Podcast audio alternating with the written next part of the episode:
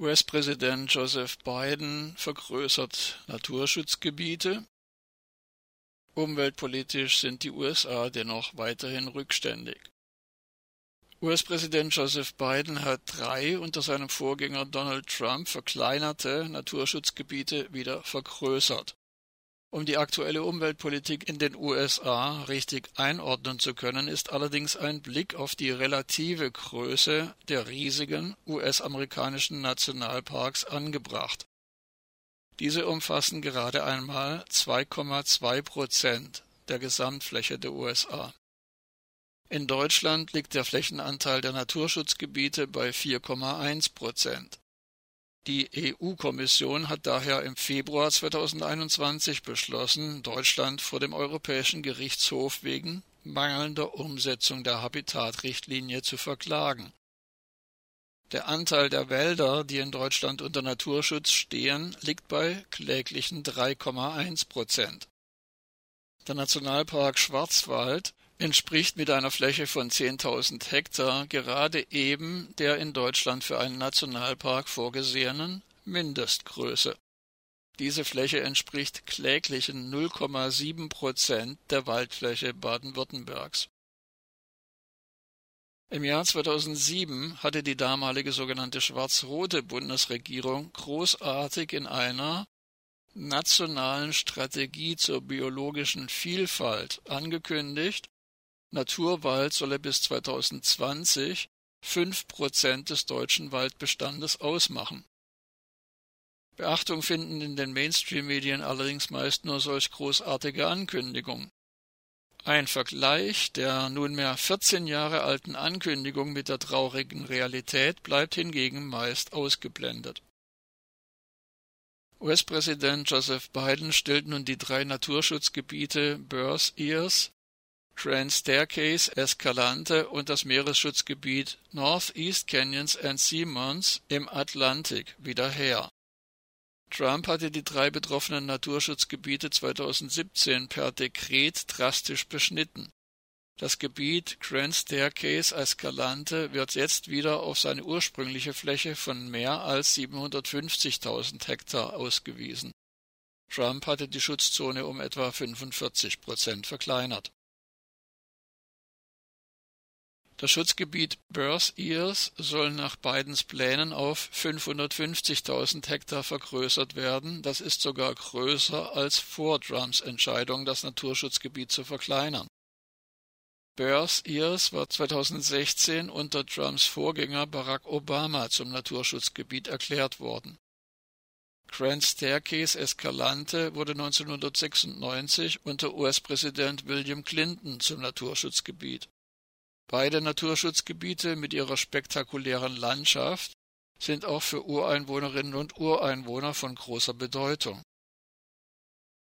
Umweltschützerinnen und Umweltschützer begrüßten Bidens Entscheidung, die Naturschutzgebiete zu vergrößern.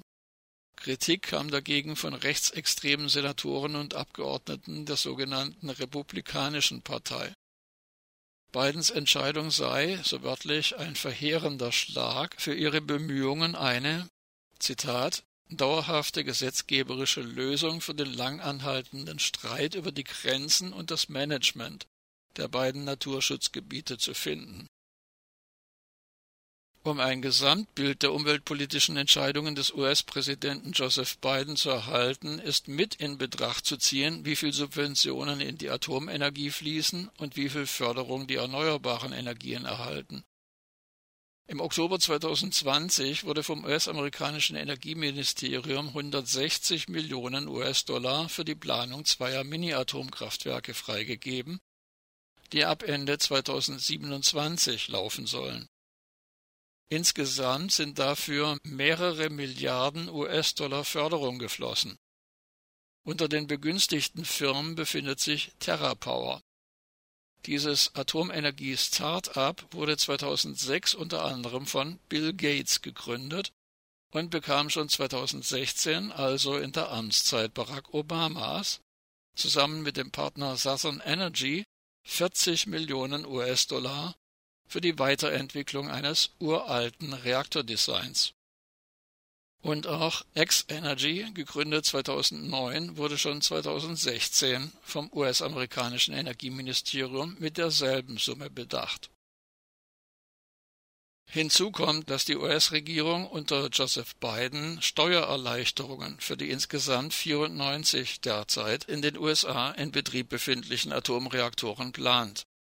Diese sind seit langem völlig unwirtschaftlich und wurden schon unter Obama und Trump mit Milliarden Subventionen am Laufen gehalten.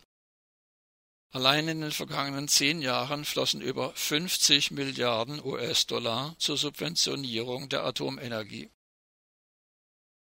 Auf der anderen Seite hat Joseph Biden am 8. September eine Studie vorgelegt, wonach die USA bis 2050 über 90 Prozent des Stroms mit erneuerbaren Energien erzeugen könnten.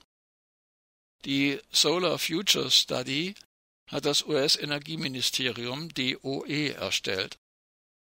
Laut dieser Studie ist in den USA in den nächsten 15 Jahren eine Verzehnfachung der Solarstromerzeugung möglich. Dies bedeutet, dass schon 2035 rund 40 Prozent des US-Stroms aus Solarenergie erzeugt werden kann. Die Solarstromerzeugung liegt derzeit in den USA aber noch bei drei Prozent des Strombedarfs. In Deutschland stammt gegenwärtig über 50 Prozent der Stromerzeugung aus erneuerbaren Energien, über 10 Prozent allein aus der Photovoltaik. Welche Finanzmittel Joseph Biden für die Realisierung dieser wohlklingenden Ankündigung bereitzustellen gedenkt, bleibt allerdings im Dunkeln. Insgesamt verspricht Biden ein Investitionsprogramm im Volumen von 2,3 Billionen US-Dollar wie viel hiervon für die Atomenergie und wie viel für die erneuerbaren Energien abfällt, wird sich in den kommenden Jahren zeigen